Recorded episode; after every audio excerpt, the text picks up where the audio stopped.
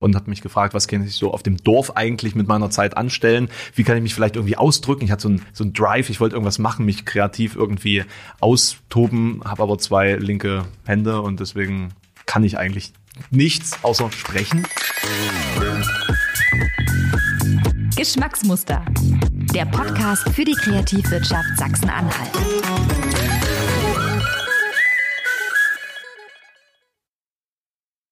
Hey, hallo und herzlich willkommen zu Geschmacksmuster, dem Podcast für die Kreativwirtschaft Sachsen-Anhalt. Äh, ich bin Anne und äh, ihr ahnt es schon, ich habe mal wieder einen Gast hier bei mir sitzen. Äh, einen Gast, der ziemlich viel macht, würde ich jetzt mal sagen. Er ist äh, YouTuber, äh, Podcast-Host, Gründer, äh, hat auch noch Lehramt studiert, also äh, ziemlich viel, äh, was wir heute besprechen wollen. Hallo, Alexander Prinz, aka der dunkle Parabelritter. Wunderschönen guten Tag, schön, dass ich heute hier sein darf. Äh, ich freue mich, dass du da bist ähm, und äh, ich habe äh, es eben schon kurz angekündigt dir im Vorhinein, dass ich äh, wie bei all meinen Gästen drei kleine Entweder-Oder-Fragen an dich habe, um dich erstmal so ein bisschen bisschen kennenzulernen. Mhm. Ähm, genau, einfach Freischnauze äh, das wählen, was ähm, ja, also das wir wählen, was dir am ehesten zutrifft. Ähm, YouTube-Videos oder Insta-Stories? Oh, das ist ganz schwierig. Das ist nämlich entweder oder eigentlich bei mir. Nee, eigentlich YouTube-Videos, ja. YouTube-Videos. YouTube okay. Äh, jetzt weiß ich nicht ganz, äh, ob das äh, leicht für dich ist oder nicht. Iron Maiden oder Metallica? Oh, das ist ja furchtbar. Das sind ja furchtbare Fragen. ähm, also zur Not, äh, oh, hm, oh, oh, Iron Maiden. Iron Maiden. Mhm. Ich hätte Metallica genommen, dann ergänzen wir uns ja super. Super. Dann haben wir jetzt komplett konträre Ansichten auf die Themen. Das wird spannend. Genau.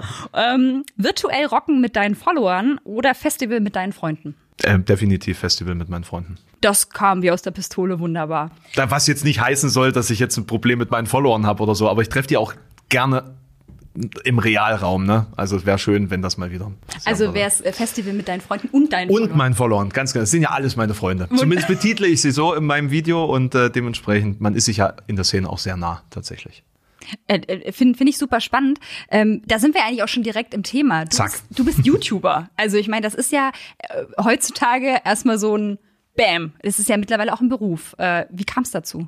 Na, ich bin da mehr oder weniger reingestolpert im Jahr 2000 und wann war das? 2012 mittlerweile. Da war ich 17 Jahre alt, ähm, hatte gerade eine Trennung hinter mir und habe mich gefragt, was kann ich so auf dem Dorf eigentlich mit meiner Zeit anstellen? Wie kann ich mich vielleicht irgendwie ausdrücken? Ich hatte so ein, so ein Drive, ich wollte irgendwas machen, mich kreativ irgendwie austoben, habe aber zwei linke Hände und deswegen kann ich eigentlich nichts außer sprechen, glücklicherweise. äh, und da habe ich dann einfach angefangen, irgendwas, äh, wie überlebt man Trennungen in die Kamera zu labern. Und das hat äh, relativ gut funktioniert, hat Spaß gemacht. Und äh, dann hat sich das so ein bisschen verselbstständigt und ich habe meine Nische dann zufällig gefunden, weil ich damals schon sehr viel in der Szene unterwegs war und dementsprechend auch äh, Leute aus der Szene äh, zu meinen Videos gezogen habe und die dann natürlich irgendwie auch Bock hatten, was über Metal zu hören. Damals gab es noch nicht viel zu dem Thema im deutschsprachigen Raum auf YouTube und dann hat sich das, ich bin da einfach, ich bin da so reingerutscht. Ne? Das, ich, ich konnte, so es ist einfach passiert. Und warst du damals dann schon der dunkle Parabelritter? Ja, das war ich aber tatsächlich auch vorher schon. Also das war dann tatsächlich mal eine dumme Geschichte aus der neunten Klasse. Da haben wir uns mit Tafelinstrumenten duelliert in einer ähm, Freistunde im Mathematikklassenraum und da hatte ich eine Parabelschablone als Schild und Zeigestock als Schwert und habe ja natürlich immer nur schwarz getragen und deswegen war ich auch der dunkle, ne? Parabel und Ritter wegen, ne? genau. Äh, und dann fragte ich eben YouTube, wie sollst du jetzt dein, deine Existenz hier auf unserer Plattform benennen? Das war das Einzige, was mir eingefallen ist. Und ich hätte nicht gedacht, dass es halt irgendwann von Leuten ausgesprochen wird, die mich überhaupt nicht kennen. Ähm, und das ist immer noch ziemlich seltsam. Das ist, also ich, ich finde den Namen so, so hammer originell. Und ich, also ich finde es auch so schön, dass da auch so eine, ich sage jetzt mal, so eine einfache Story eigentlich da, dahinter liegt. So.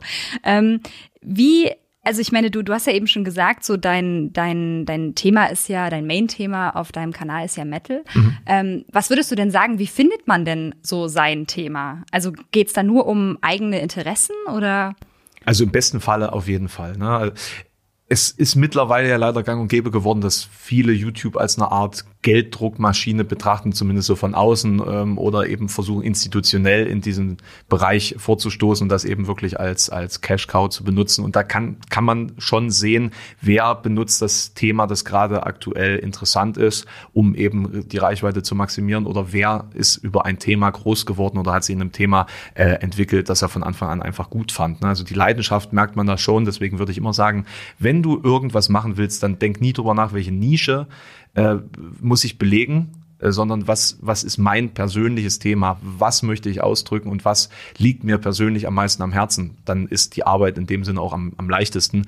Damit kannst du vielleicht am Ende nicht deinen Profit maximieren, aber das ist dann wieder äh, eine, eine Glaubensfrage, sage ich jetzt mal. Ne? Warum fängt man damit überhaupt an?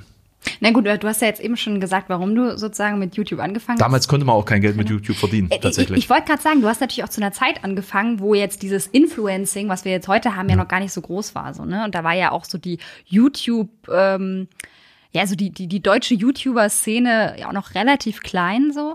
Ähm, aber wie würdest du denn sagen, also hattest du damals, also hättest du damals gedacht, das könnte mal was richtig Großes werden? Nein, überhaupt nicht. Gar nicht. Also schon alleine 10.000 Abonnenten hat mich derartig aus, aus den Latschen kippen lassen. Ich habe äh, das letztens mal Revue passieren lassen. Als ich das Studium angetreten habe, war ich noch bei 2.000 Followern und dann ist das irgendwie tatsächlich explodiert. Einem selber kommt das so gar nicht so vor, aber innerhalb von ein, zwei Jahren sind das dann äh, zig, Zehntausende mehr geworden.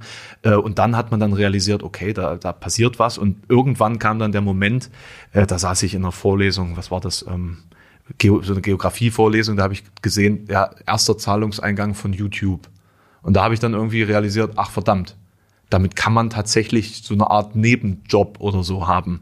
Und ähm, ja, in manchen Bereichen äh, hat sich das bei vielen Leuten zu einer Möglichkeit entwickelt, wirklich reich zu werden. Und äh, das ähm, hatten wir alle am Anfang noch nicht auf dem Schirm, ähm, als wir da als äh, lustige Nerds, sage ich jetzt mal, irgendwelche Blödsinns-Rollenspiel-Videos hochgeladen haben, irgendwelche Gags gemacht haben und äh, da einfach so versucht haben, nur so kreativ die Langeweile zu vertreiben. Das, das ist schon ein absoluter Game Changer gewesen.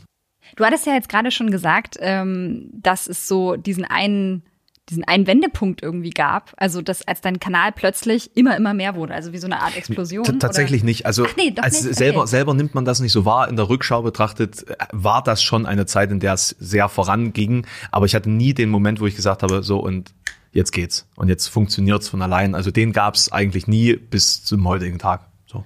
Ja gut, aber es gibt ja natürlich schon so ein, so ein Ding, okay, ähm, ich, ich habe jetzt irgendwie 100 Follower, dann habe ich ja irgendwann 1000 Follower. Was, also was, was denkst du, was, hat, was hast du ähm, gemacht, dass plötzlich Leute dir gefolgt sind?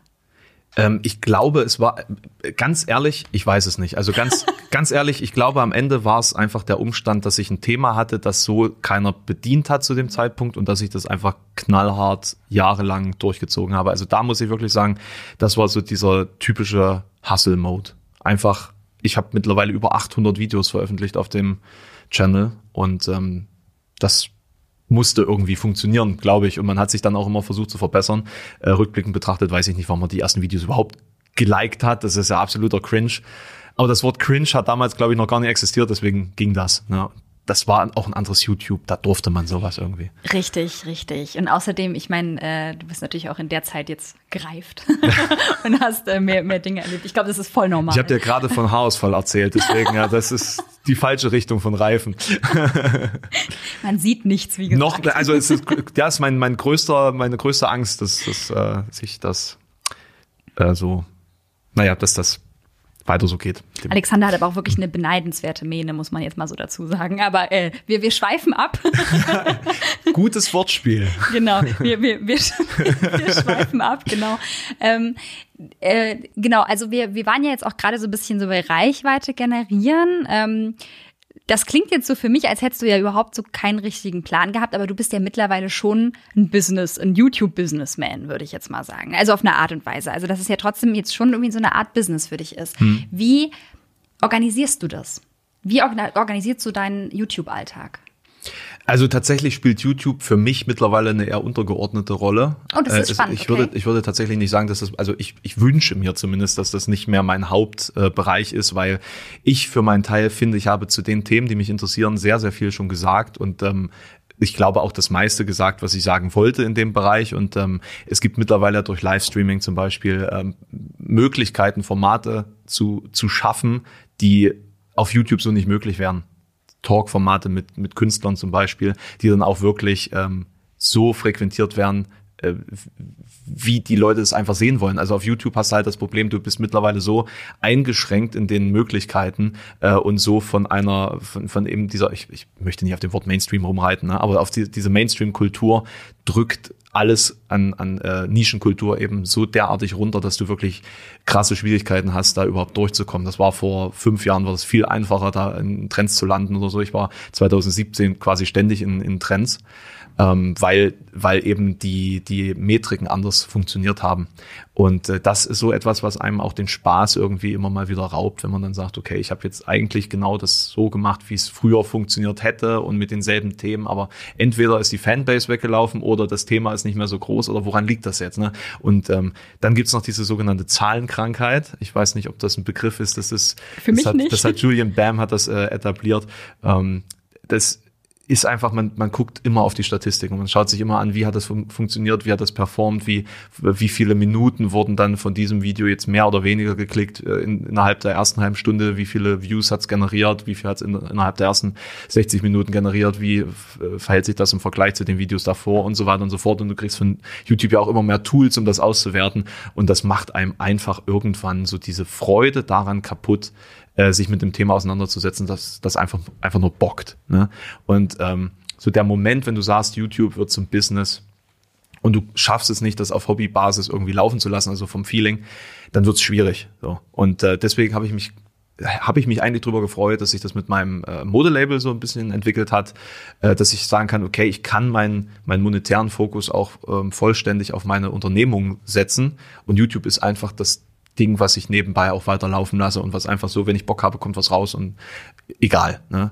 Äh, Corona hat das jetzt alles wieder ein bisschen umgedreht, weil mit von Thieling waren wir sehr viel auf äh, Festivals unterwegs. Das ist sozusagen ähm, dieses Jahr wären wir in ganz Europa gewesen, auf jedem relevanten Metal-Festival mit einem 6-Meter-Stand. Mhm. Ähm, also 30, äh, 30 Termine sind da sozusagen weggefallen. Und ähm, das zwingt einen dann natürlich schon wieder umzudenken. Und da bin ich auch wieder ganz froh, dass ich immer noch äh, Social Media treu geblieben bin und immer noch so ähm, da aktiv bin, wie es vorher war. Aber auch wenn es anders wirken könnte, ich, ich brauche diese Aufmerksamkeit nicht. Also ich will gar nicht so viel Aufmerksamkeit haben. Ne? Und ähm, ich, ich suche da jetzt nicht danach und deswegen dränge ich immer wieder auf diese Plattform oder so. Das, darum geht's mir nicht. Ich will mhm. halt die Themen bearbeiten und ich will ähm, diesen, diesen musikalischen Stil und eben meine, meine Szene, sage ich mal, repräsentieren und darstellen und da einfach spannende Geschichten erleben. Und momentan erlebst du halt keine Geschichten mhm. und, und äh, dann ist eben diese Algorithmusveränderung, die jedes Jahr immer wieder reinhaut. Also man sieht das irgendwie so im August, September gibt's da immer wieder so eine, so eine Veränderung. Dieses Jahr war die Veränderung gut. Dieses Jahr beschwere ich mich nicht. Diesmal ging es in die richtige Richtung, aber ähm, es ist immer so ein, so ein ähm, Spiel mit dem Feuer, in welche Richtung man sich jetzt entwickeln sollte. Und äh, ich meine, ja. ich mache das seit über acht Jahren. Ich kenne viele äh, Influencer, die in der Zeit groß geworden sind und wieder verschwunden sind. Also ich bin echt wahnsinnig dankbar für meine Community, mhm. dass das auch so funktioniert auf dem Level und auf dem Niveau seit seit vielen Jahren. Ähm, das zeigt ja, dass da irgendwie auch ein Need nach diesem Thema da ist, das sonst keiner bedienen will im Endeffekt. Bevor wir gleich weitermachen, ein kurzer Hinweis von mir. Dein kreativer Kopf wird gesucht und zwar für den Bestform Award 2021. Bewirb dich mit deiner kreativen Idee bis zum 5. März 2021 einfach unter bestform-sachsen-anhalt.de. Bestform ist der Mehrwert Award für kreative Ideen aus Sachsen-Anhalt. Du hast jetzt gerade davon gesprochen, dass du gerne äh, auch mal live gehst oder dich vielleicht auch so ein bisschen auf anderen Plattformen austobst. Was, was sind denn deine, deine, also welche Plattformen sind deiner Meinung nach gerade die wichtigen, auf die man sich hm. konzentrieren sollte? Also ich finde Twitch ist für, zumindest für unsere Szene, also das, den musikalischen Bereich, den künstlerischen Bereich, ist Twitch der Place to be. Das finde ich ganz spannend, weil äh, ich glaube, viele verbinden Twitch eher mit, mit der Gamer-Szene. Ähm, Das ist auch noch nicht und- lange so. Das ist Ja. auch nicht, noch nicht lange so. Die haben ja äh, sozusagen äh, die Plattform für Nicht-Gamer geöffnet, für Just Chatting geöffnet und seitdem ähm, gibt es halt auch viele Künstler, die da versuchen, ihren, ihren äh, Platz zu finden. Ein Freund von mir, Matt Heafy, der Band Trivium, äh, macht es seit vier Jahren mittlerweile, dass er jeden Tag eigentlich streamt und äh, damit so auch seine, äh, seine Aufwärmroutine oder seine, ähm, sein, sein Training, sein Gitarrentraining darstellt. Und das ist total faszinierend, wie man dann das Praktische mit dem Nützlichen verbinden kann. Und mittlerweile ist er einer der, der größten Streamer im Musikbereich auf Twitch weltweit. Äh, ist das Werbegesicht von Streamlabs. Ähm, die die äh, Streamer unter euch kennt's ja. Ähm, das, das ist total beeindruckend, welche Möglichkeit man da nebenbei jetzt hat in einer Zeit, wo Auftritte nicht möglich sind. Sich, sich trotzdem eben sein, sein Publikum zu erspielen, trotzdem eben Kunst nach draußen zu bringen und äh, eine finanzielle finanzielles Fundament zu finden. Und für mich ist einfach auf Twitch jetzt die Möglichkeit, Talk-Formate durchzuziehen, die ich so auf YouTube meines Erachtens nie hatte in der Form. Also ich, ich feiere es persönlich sehr und äh, ich stecke da eigentlich auch einen Großteil meiner Aufmerksamkeit und Zeit rein, weil, und das ist das Allerschönste und das hätte ich so nicht erwartet, man ist endlich mal der Community nah. Und das ist auf YouTube nicht so. Man ist immer distanziert irgendwie von den Leuten. Man hat keine direkte ähm, Reaktion, keine direkte Kommunikation. Klar, man kann da auch streamen, aber irgendwie auf Twitch wirkt das alles viel lebendiger. Und ähm, da hat sich, das ist das Einzige, wo ich sage, Gott sei Dank haben wir durch Corona mal unsere ganzen Rhythmen und unseren Arbeitsalltag verändern können, dass ich das entdecken konnte. Das ist so mein, mein positives Beispiel. Also dieses, Jahr. hast du quasi Twitch für dich entdeckt. Ich wollte letztes Jahr schon anfangen eigentlich, hatte aber wegen des Real Lives keine Zeit. naja, wenn, so Ja. 25 Festivals im Jahr, da hast du keine Zeit, dann äh, jede Woche dreimal zu streamen. Das stimmt, ja. Und jetzt hatte ich die Zeit und jetzt habe ich das auch genutzt und habe das für mich entdeckt. Und ähm, nur deswegen, weil man eben dieses Jahr mehr oder minder eingesperrt war. Je- Jetzt mal eine kleine Businessfrage. Äh, wie, also lässt sich dann auch deine, also lässt sich das dann auch monetarisieren? Besser. Den Content? Besser? Besser. Als YouTube? Ja. Äh, warum? Also warum glaubst du, dass das. Äh, Äh, Also die AdSense-Einnahmen von YouTube sind, äh, ich meine, ich kann das, ich kann das ja so sagen, ne? bei 174.000 Followern, die ich auf YouTube habe, verdiene ich jetzt weniger als auf Twitch, wo ich jetzt äh, die 10.000er Marke erreicht habe nach fünf Monaten. Wow. Das, das beeindruckt mich jetzt tatsächlich, also und, und überrascht mich auch. Ja, Ähm. das hat mir auch überrascht. Das hätte ich angefangen. Ne? Das, ja, vor allen Dingen ist das auch viel, viel angenehmer. Du ähm, wirst ja von der Community selbst unterstützt. Das heißt, das Geld, was reinkommt, sind dann äh, im Endeffekt äh, zum Großteil äh, Bits, die gecheert werden oder äh, eben, eben äh, Direktzahlungen, die reinkommen. Diese oder Spenden, eben, genau. ne? Ja. Oder, oder Abonnements. Und äh, als Partner kriegst du, äh, ich bin ja jetzt auch Partner, kriegst du äh, sozusagen nochmal einen Euro mehr von jedem Abonnement. Und äh, das zusammen, ähm, das addiert sich dann schon zu einer Menge, die du über AdSense so nicht reinkriegst. Ich meine, klar, du hast dann Placements über YouTube, äh, hast du aber auf, äh, im Streaming genauso. Ne? Also das, ich glaube, Twitch ist auch zum Thema Geld verdienen einfach auch besser. Äh, danke auf jeden Fall für deine Transparenz an der Stelle. Ähm, wenn wir jetzt mal äh, da bleiben, also auch so, so Monetarisierung und so weiter, ähm, machst du Kooperation? Klar. Ja? Also gut. Äh, das kam jetzt so ganz Ja, schnell. nee, also das ist doch, das, Ja, ja, klar. das ist ja notwendig eigentlich. Also du kannst ja trotz allem nicht nur von diesen AdSense und, und äh, diese ganze Einnahmen nebenbei leben, das, das reicht nicht. Absolut richtig. Und wie, wie, wie funktioniert das? Gehst du auf die KundInnen zu oder äh, lässt du die auf dich zukommen? Ähm, suchst du dir bestimmte, bestimmte Produkte oder wie, also wie, wie machst du das? Also dazu muss man ja sagen, ich bediene ja ein ganz anderes Klientel und ähm, ich habe ja auch, ähm, ich, man kann bei mir ja keinen Lippenstift vermarkten oder ich, ich habe eine äh, sehr spitze Zielgruppe und deswegen ist bei mir einfach nicht so viel, ähm, da kommt einfach nicht so viel äh, an Anfragen rein. So. Also die wissen, okay, wir können denen jetzt halt einfach keinen Schwachsinn andrehen. Und dann muss man, wenn man äh, hier eine Anfrage stellt, halt einfach schon eine Idee haben und einen Grund haben, warum das genau für diese Zielgruppe jetzt interessant sein könnte. Und ähm, wenn dann solche Anfragen kommen, dann sind die meistens auch ziemlich sinnvoll und dann berät man einfach, wie kann man die jetzt so verpacken, dass es für den, für den Content, sag ich mal, auch Sinn ergibt. Also, dass, dass es für die Konsumenten dieses Videos oder des Streams oder so, dass es einfach organisch wirkt und dass es irgendwo auch einen Mehrwert hat. Das ist auch ganz wichtig, einfach irgendwas rauskloppen und zu sagen, boah, hier ist total geil, jetzt grinse ich mal kurz in die Kamera, dann drehe ich mich um und dann weine ich, weil es so furchtbar ist, aber ich, ich trockne mir dann die Tränen mit Geldscheinen ab. Das, das, äh, nee, das, das funktioniert so auch nicht. Ne? Und äh, so, so war ich nie und so ähm, und das würde man auch merken, wenn man das plötzlich jetzt aus, aus Geldgier oder so verändern würde. Wie ist das dann so, so was Honorar und so weiter angeht? Wie, wie verhandelt man das? Also ich, ich stelle mir das relativ schwer vor, sozusagen ähm, ja eine, eine Kostenkalkulation für sich selbst ja prinzipiell dann zu machen. Ähm, wie bist du da rangegangen? Das ist tatsächlich das Schwierigste. Das ist tatsächlich das Schwierigste. Also man ähm, ich muss ganz ehrlich gestehen, ich hätte es für mich selbst überhaupt nicht rausfinden können, wenn man nicht ab und zu mal mit Managern gesprochen hätte oder mit, mit anderen Kollegen und dann so ein bisschen abgleicht, ja, was kriegst du für die Kooperation mit denen und denen und was kriegst du da, da dafür? Und dann äh, muss man halt auch vom Thema, von Thema zu Thema darüber sprechen. Ähm, wie ist der Aufwand? Was ist der Stundeneinsatz? Ähm, was ist vielleicht dein normaler Stundensatz, den du nehmen würdest, wenn du irgendwie anders aktiv bist. Ich bin ja auch als Moderator und, und als ähm, Berater aktiv. Ähm, und da habe ich einen gewissen Stundensatz. Und wenn ich jetzt überhaupt keine Ahnung habe, was kann ich da jetzt verlangen, dann äh, veranlasse ich da jetzt einfach den Stundensatz und dann äh, einigt man sich dann quasi auf der, ähm, auf, auf dieser Ebene irgendwie.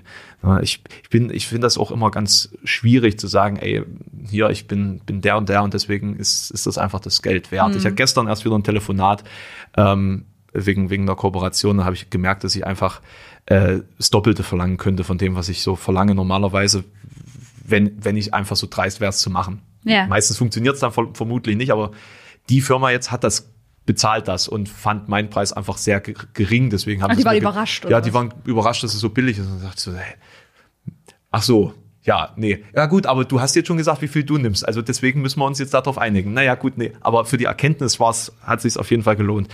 Das ist eine Sache, das muss man einfach irgendwie mit der Zeit rausfinden. Und, hast du da ähm, Tipps? Wie man es rausfindet? Mhm. Na, einfach mit anderen in Kommunikation treten und offen fragen. Also vielleicht bei den Firmen jetzt nicht, weil das natürlich eine gewisse Unsicherheit ausdrückt, klar. ja. Aber ähm, erstmal ähm, kennenlernen. Und wenn man Bock hat, was zu machen, auch wenn es nicht so gut bezahlt ist, dann macht man es halt trotzdem. Und wenn man dann Angst hat, okay, vielleicht macht, macht man sich damit die Preise kaputt, dann einfach dem Partner dann einfach sagen, hier, ähm, wir nehmen jetzt aber in, in den Vertrag noch das Addendum da auf, dass über den Preis Stillschweigen bewahrt werden muss, beispielsweise. Ja. So, das, das wäre dann so möglich. Okay, also äh, spannend. So ein richtiger Business Talk hier. Entschuldige, ich finde es ich, ich find's einfach total spannend. Hättest du jetzt irgendwas, wenn, wenn jetzt äh, das Umfeld vielleicht von Leuten, die so ein bisschen, ich sage jetzt mal, in deine Fußstapfen treten wollen, ähm, wenn, wenn deren Umfelde sagen, ja, das ist ja jetzt wie hier alles, ne? Ja, ich habe so, ein, ich hab so, ein, ich hab so ein Credo. Ja, gerne. Das einfach machen. Punkt. Einfach machen. Punkt.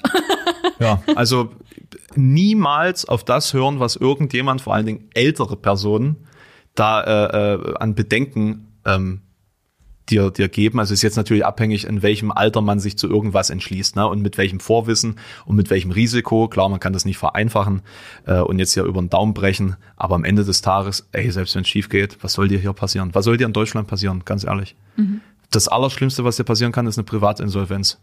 Und dann? Hm? Du stirbst daran nicht, du hast nur gelernt. Aber und dann muss es ja wirklich richtig schief gehen. Und ähm, alles dazwischen, zwischen krassem Erfolg oder äh, langsam dahin siechen da der Business-Idee oder so, ist ja verkraftbar und es ist alles ein Learning. Und ähm, alles kann dich weiterbringen. Und äh, selbst wenn es nur Erkenntnisse sind, ich kenne äh, so viele Leute, die Businesses gegründet haben, die sind wieder krachen gegangen, dann haben sie was, was Neues gegründet oder sind irgendwo in eine Anstellung gekommen und dann haben sie Leute kennengelernt. Ne? Und am Ende, und das ist, glaube ich, so das Geheimnis schlechthin und das ist das, was eigentlich seit Jahrhunderten bekannt ist. Ne? Vitamin B ist das A und O. Ne? Also ohne das funktioniert gar nichts und wenn du die richtigen Connections am richtigen an der richtigen Stelle hast, dann ist alles möglich. Und da, dieses Vitamin B erarbeitest du dir auch, wenn du an einer Unternehmung beteiligt bist, die nicht funktioniert. Also jeder Weg, den du tust, äh, der bringt dich deinem Ziel ein Stück näher, auch wenn es um ja, Umwege sind. Und noch ein anderer Punkt, also ich habe da schon öfters mal drüber nachgedacht. Ein anderer Punkt, tut mir leid. Äh, ein anderer Punkt ist auch noch, ähm, das Glück ist nur dem Tüchtigen hold. Also du kannst nicht zu Hause sitzen und hoffen, dass dich da irgendwie mal das Glück erwischt. Du musst machen, damit das Glück die Möglichkeit hat, irgendwie vorbeizukommen. Na, also einfach machen und irgendwann passiert's und vom, vermutlich dann, wenn du nicht damit rechnest. Word. ähm, ich frage mich jetzt halt auch noch, ähm, du, du wohnst in Halle, ähm, mhm. du, du kommst ja auch aus Halle.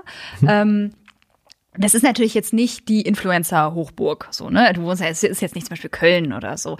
Ähm, warum denkst du, ist es ähm, wichtig, kreativ in Sachsen-Anhalt zu sein oder warum bist du auch in Halle geblieben? Ich habe ähm, oft drüber nachgedacht, ob ich nach Berlin oder Hamburg ähm, wegen der Musikindustrie oder äh, nach Köln ziehen sollte. Aber die Städte stoßen mich ab, also vor allen Dingen Berlin und Köln. Hamburg ist super, da kann man nichts dagegen sagen, das ist eine tolle kreative Ecke, aber irgendwie ähm, Halle ist aus vielen verschiedenen Gründen für mich irgendwie so ein Dreh- und Angelpunkt. Einmal ist es einfach eine ähm, für seine Größe eine sehr gut ausgestattete Stadt. Du hast viel Kultur, du hast aber auch viel ähm, so Zerstreuung, wenn du es willst. Äh, es ist wahnsinnig zentral gelegen. Also wir haben in Sachsen-Anhalt einfach auch einen Standortvorteil, finde ich, dahingehend, wenn, wenn man äh, in, in ganz Deutschland oder in ganz Europa agiert. Wir sind hier einfach sehr zentral gelegen. Das, also man kommt gut aus Sachsen-Anhalt weg. Ne? Das klingt jetzt falsch, ja, aber es ist ähm, für, für ein Unternehmen, das ja auch viel mit Logistik arbeiten muss, wie, wie meins, ist es einfach ein super Vorteil beispielsweise. Ähm, du hast auch die Möglichkeiten, wenn du, wenn du dir ein, ein, ein ähm, sag mal, äh, einen Ort suchen willst, um da dein Büro reinzubauen oder ein Lager oder so zu eröffnen. Die Mieten sind an gewissen Landkreisen, sind die halt einfach sportbillig. Also du hast ja die Möglichkeit, mit relativ wenig ähm, finanziellem Aufwand relativ viel zu schaffen. Und ähm, es ist alles auch noch irgendwie entspannter.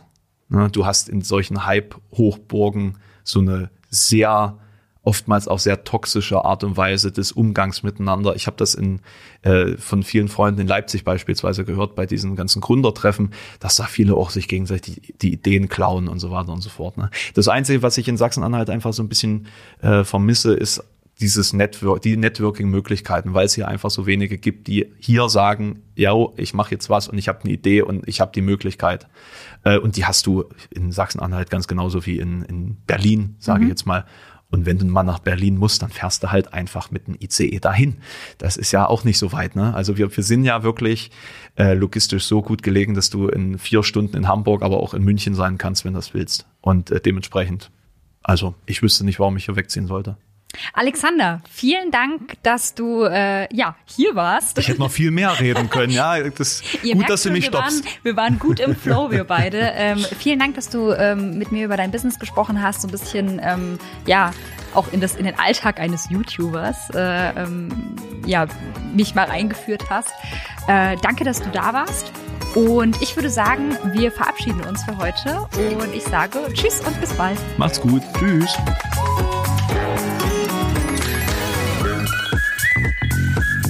Geschmacksmuster. Der Podcast für die Kreativwirtschaft Sachsen-Anhalt.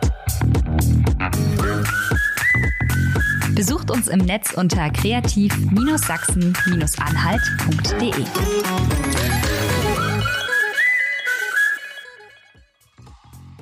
Dieser Podcast und der Bestform Award werden präsentiert vom Ministerium für Wirtschaft, Wissenschaft und Digitalisierung des Landes Sachsen-Anhalt und der Investitions- und Marketinggesellschaft Sachsen-Anhalt MBH.